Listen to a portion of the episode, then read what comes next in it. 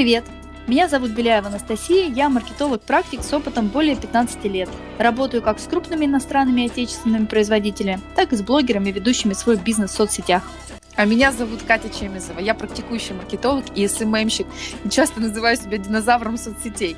Работаю с бизнесом и блогерами более 15 лет.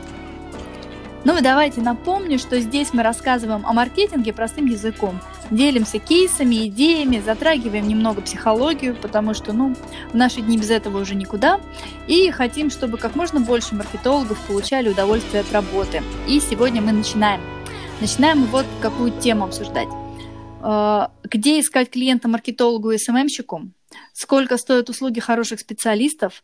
И как не уйти в демпинг по цене, потому что сейчас очередной финансовый кризис, и многие боятся повышать чек. Мы подумали, что эта тема будет очень актуальна в наши дни. Да, сто процентов. Вот в сентябре я столкнулась с проблемой поиска клиента. Три года я работала с клиентом, пока все не распродали. И в течение этого времени, вот э, этих трех лет, ко мне постоянно обращались э, другие люди, но я отдавала клиентов другим СММщикам, потому что, ну, не было у меня ресурсов ни временного, ни энергии, да. И в итоге, когда у меня самой возникла потребность в работе, я столкнулась с тремя проблемами. Первое. Где и как самой искать клиента? Ведь ко мне приходят в основном по сарафанному радио. Второе, как найти клиента, клиента за тот чек, который мне нужен. Я работаю от 80 тысяч рублей за проект, ну и не все в Инстаграме эксперты могут себе это позволить. Да? Третье, и, конечно, это должна быть удаленка, без вариантов. Ну да, я понимаю тебя, это действительно очень насущные проблемы. Э, Причем, да, ты обозначила, да, что у тебя как бы и чек не маленький, но да. ровно те же самые проблемы актуальны для тех специалистов, которые получают за проектом от 20 тысяч рублей. Поделись тогда своим опытом, как ты выходила из этой ситуации.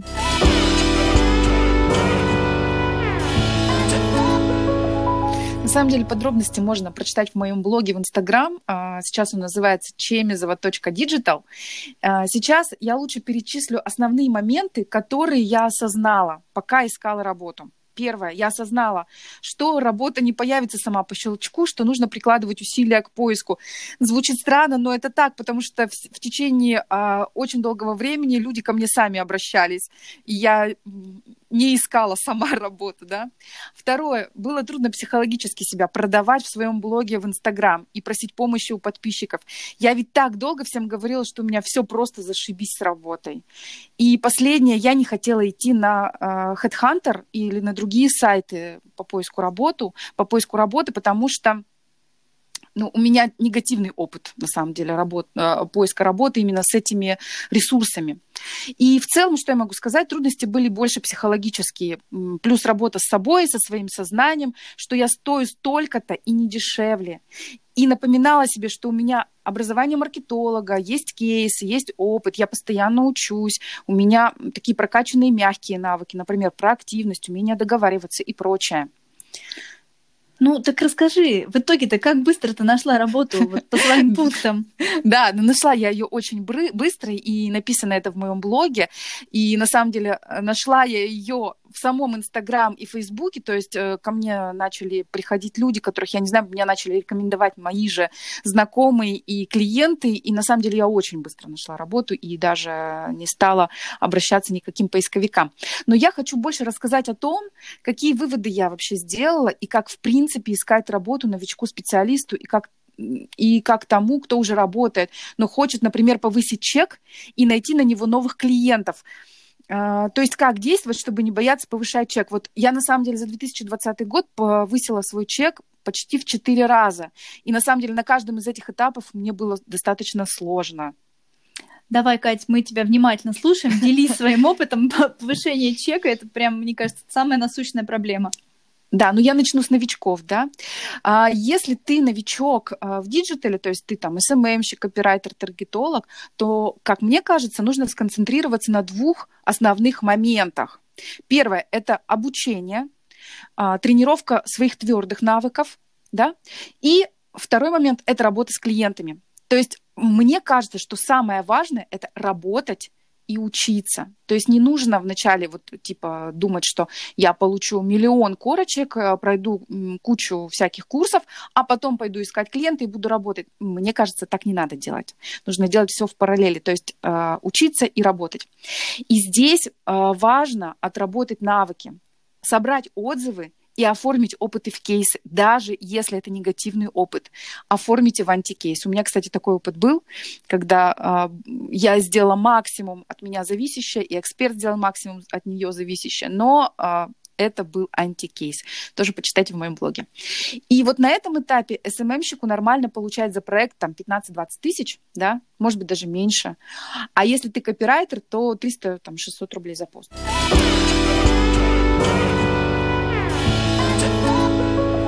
Как искать клиента? Первое – нетворкинг в помощь. Прежде всего, расскажите а, о себе своему ближнему кругу. Сделайте мини-презентацию, где учились, какие навыки есть и прочее. Но ведь а, вы с кем-то коммуницируете, у вас есть бывшие коллеги, есть друзья, есть друзья друзей. И, возможно, они не знают о том, что вы там СММщик, да, а, второе. Идите в паблики и группы SMM ВКонтакте и Facebook. Там постоянно кого-то ищут. Вот это сто процентов. Можно на, на самом деле на тестовый период, там на месяц поработать с кем-то. И самое главное, самый главный мой завет, всегда, вот всегда делайте чуть больше своего функционала, давайте больше ценности. Тогда клиенты будут благодарны вам и будут сами без ваших просьб рекомендовать вас. Именно так строится репутация.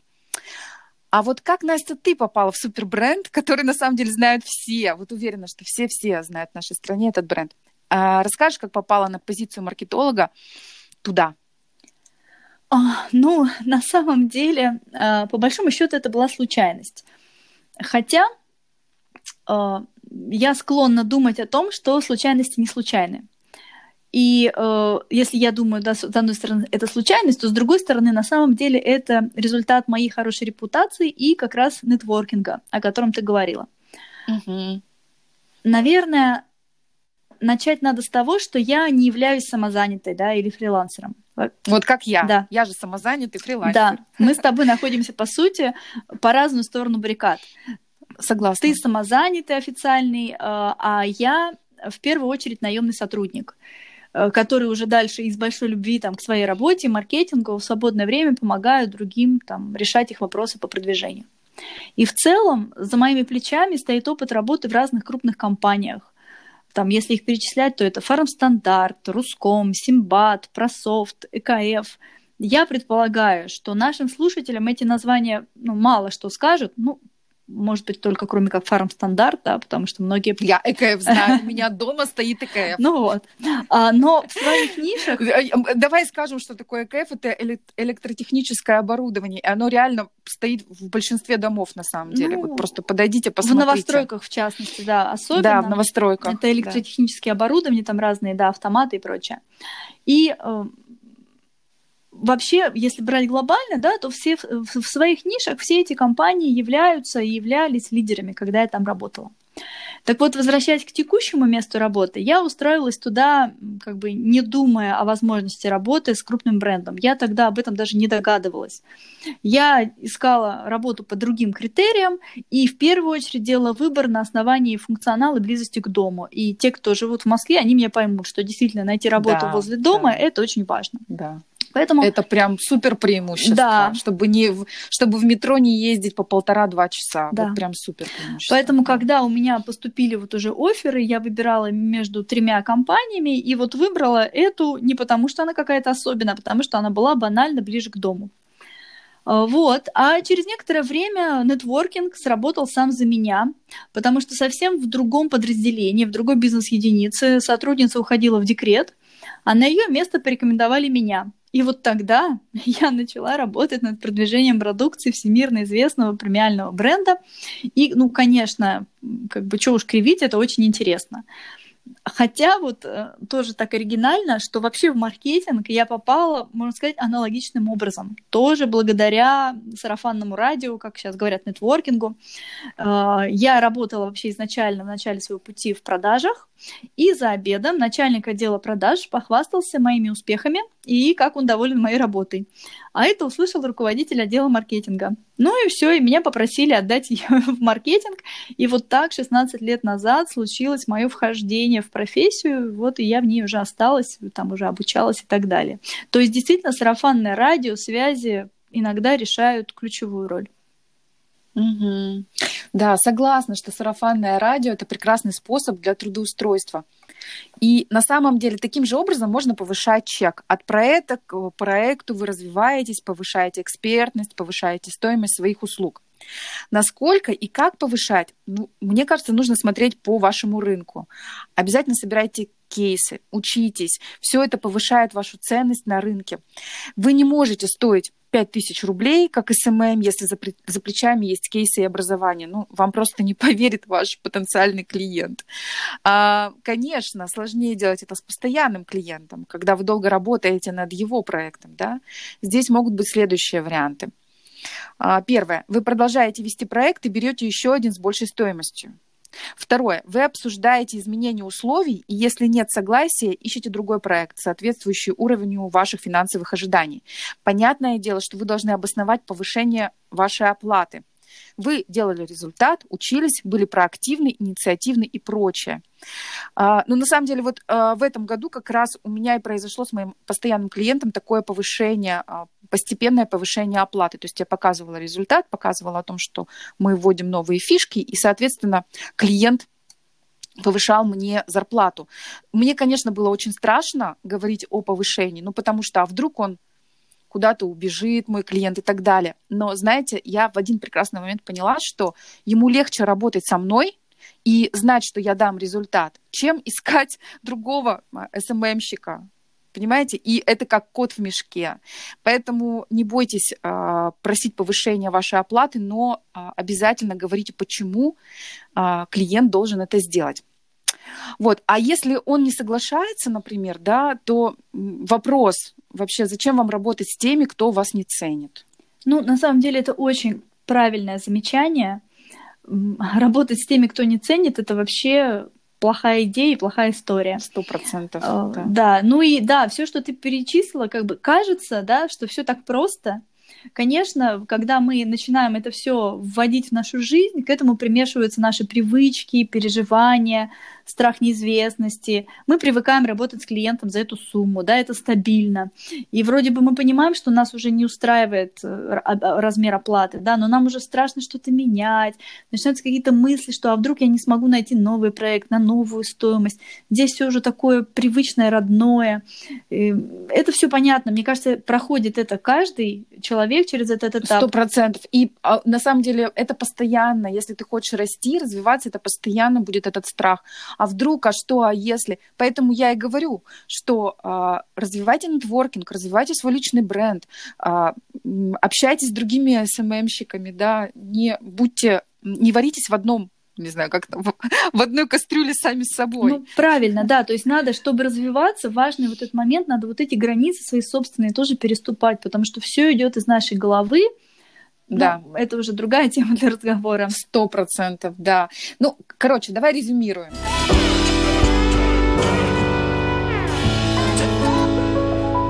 Первое, где искать клиента?